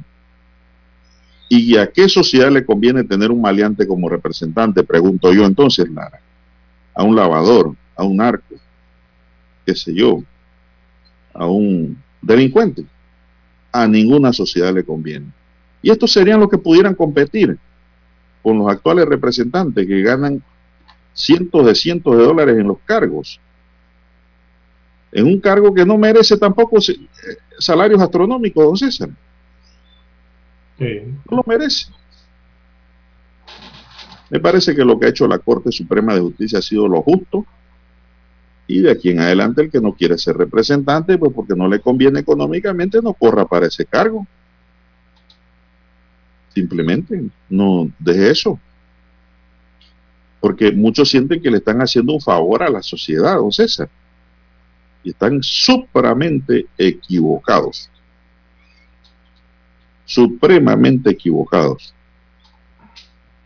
Si no les alcanza de dos mil a tres mil dólares mínimo que les puede llegar al mes, entonces yo pregunto, ¿cómo puede vivir el resto de sus propios electores? que no ganan esos salarios, que ganan salario mínimo. Es la gran pregunta. Esto es una sinvergüenzura. Una realidad, don Juan de Dios. Por eso que yo digo que, bueno, Montenegro ha dicho algo real y me parece muy sabia. Bueno, váyanse para su puesto donde estaban y dejen la representación. Que favor alguno no están haciéndole a la comunidad porque siempre va a haber un líder comunitario, don César. Ahí no, ahí no hace falta el que se va, hace falta el que viene. como dice el tema musical. Así mismo ocurre aquí. Bueno, lamentable, pues para mí muy lamentable ese tipo de excusa o de justificación que quieren dar de que ahora pues no les conviene y que se tienen que ir. Bueno, váyanse. Les alcanza. Váyanse y dejen eso. Uno no está donde no le conviene. Eso es algo real. Son las 7:18 minutos, don, don Roberto. Vamos a hacer la última pausa o seguimos aquí nosotros, don César, porque hay otros temas que tocar. Sí, seguimos, don Juan de Dios. Eh, hay que estar alerta en las playas también, don Juan de Dios. En las ahora que usted habla de playas. los balnearios, los lagos también, porque se utilizan muchos lagos eh, para estos días de asueto. Por ejemplo, el Sistema Nacional de Protección Civil, eh, en los lugares donde tiene presencia, tuvo que sacar bandera roja el día, durante estos días, don Juan de Dios, jueves, viernes eh, la bandera roja, recordemos, es la prohibición del baño en el lugar, ¿no? De, entrar al agua, de bañarse en la playa, en el río, en el lago. Y estas banderas rojas se dieron por la crecida del río Changuinola en la comunidad del Silencio en Boca del Toro. Allá tuvieron que sacar bandera roja. También por los fuertes oleajes en la playa La Ensenada. Esta playa se menciona mucho en estos últimos meses, los Juan de Dios. Eh, esto en el distrito de San Carlos. Allí se colocó una bandera roja debido a los fuertes oleajes. Allí ya se han perdido varias vidas en esa playa, don Dios. Antes había, ha existido muchos problemas allí eh, con el tema de la seguridad. También en el área de la playa La Barqueta fue necesario poner bandera roja, esto por el incremento de oleajes igualmente, esto está en Chiriquí, y también en una emergencia se pudo conocer que una persona fue rescatada en Playa El Palmar. Esto queda en el distrito de San Carlos, en la provincia de Panamá Oeste.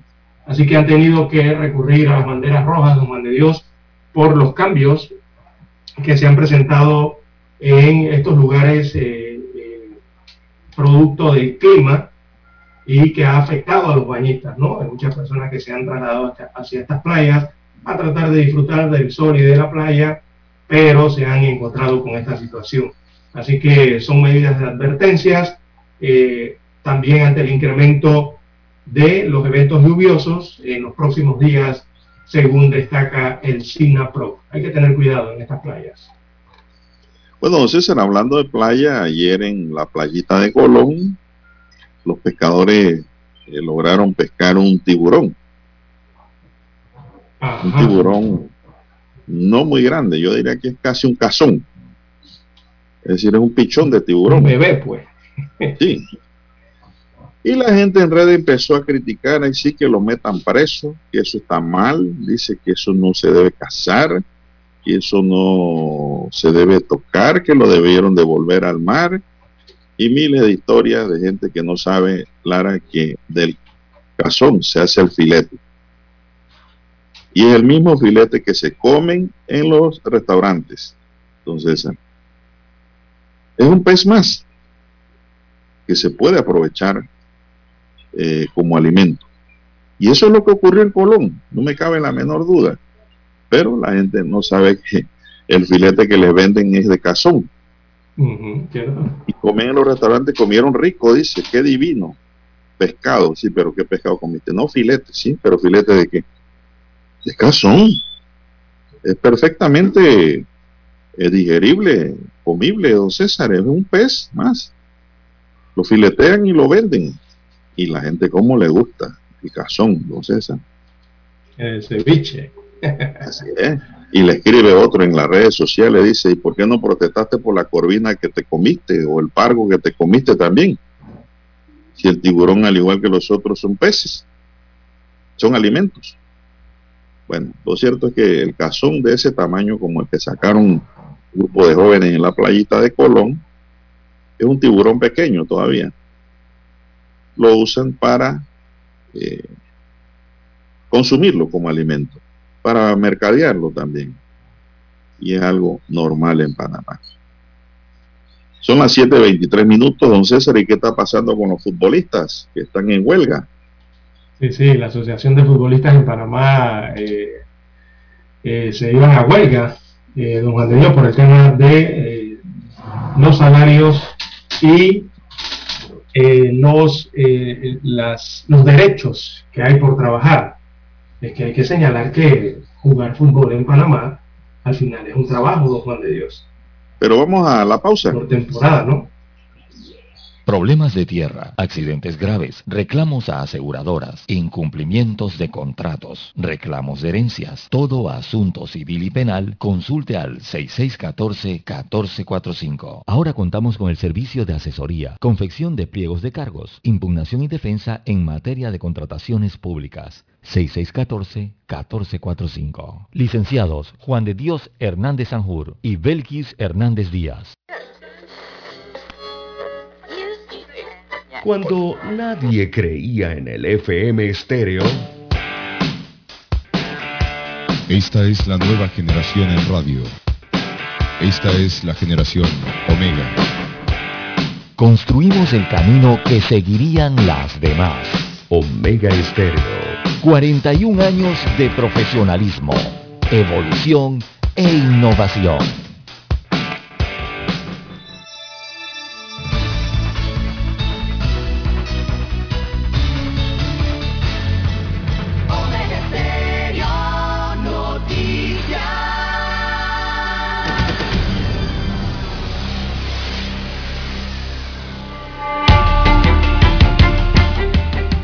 Bien, amigos oyentes, las 7.25, 7.25 minutos de la mañana en todo el territorio nacional. Y así es, aires de huelga, don Juan de Dios. En el fútbol panameño, eh, si no hay firma, no hay LPF. Se refieren a los acuerdos, ¿no? Porque las partes, los jugadores y los representantes de los equipos no han llegado a un acuerdo. Ayer realizaron una reunión en pleno Viernes Santo pero no se lograron acuerdos. Así que, pese a varias horas reunidos, las partes en conflicto, eh, no se logró esto. Así que, por lo que la huelga de los jugadores que participan en la Liga Panameña de Fútbol se mantiene, se mantiene esa llamada huelga. Bueno, a FUTPA, que es la Asociación de Futbolistas de Panamá, señala que tras extensas horas de negociación con la eh, Federación Panameña de Fútbol, también con la Comisión de la LPF, la FIFPRO y el Foro Mundial de Ligas. Eh, ellos comunican que la firma del acuerdo colectivo que busca oficializar al futbolista profesional en Panamá como trabajador bajo las prestaciones de la ley todavía no ha llegado a buen término. Eh, es lo que señala la AFUTPA, dice que los intereses de los pocos, refiriéndose a la dirigencia del fútbol local se mantienen aún por encima del bienestar social, laboral de los muchos futbolistas profesionales del país. Es lo que básicamente señalan en un comunicado eh, en el que dan a conocer que como asociación ellos mantienen su posición negociadora eh, que han demostrado desde el año pasado, experimentando las disposiciones mantenidas en las comunicaciones intercambiadas con las ligas, clubes y la FEPA Así que no se ha logrado un acuerdo, don Juan de Dios, y la huelga de los jugadores en Panamá se mantiene, de los jugadores de fútbol. Bueno, eso no sé si llamarle huelga, Lara, yo diría paro, porque las huelgas tienen un carácter legal reguladas en el Código de Trabajo. Y, es lo que están y estos muchachos ni siquiera están contemplados en las leyes laborales, por lo tanto esa huelga es un paro de hecho, lo que ellos tienen allí. Una paralización. Cese, así, un cese. cese sí, correcto, la palabra. palabra porque huelga no tienen. La asociación aseguró que mantiene su posición negociadora que ha demostrado desde el año pasado exponiendo las disposiciones mantenidas en las comunicaciones intercambiadas con la Liga, clubes y FEPAFUT. Ante lo comunicado queremos informarle que la Asociación de Futbolistas de Panamá y sus asociados seguimos más fuertes y unidos que nunca en nuestra posición. No hay acuerdo, no hay LPF. El cese se mantiene, sentenció la Asociación de Futbolistas de Panamá, don César. Bueno, eh, me parece que los futbolistas sí tienen que asociarse, don César, y eso lo hace, los hace más profesionales.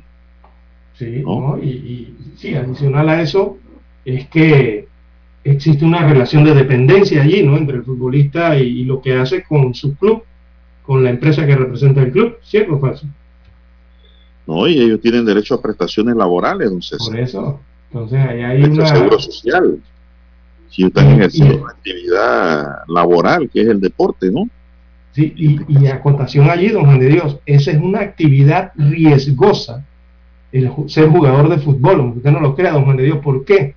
Porque ahí hay una actividad física rigurosa y ellos exponen constantemente eh, el físico eh, en los entrenamientos y en los propios juegos, don Juan de Dios. ¿Usted ha visto a los, los futbolistas cómo se lanzan por los aires, cómo se, se golpean, se chocan, ¿verdad? Entre ellos mismos tratando de hacer un gol o una buena jugada.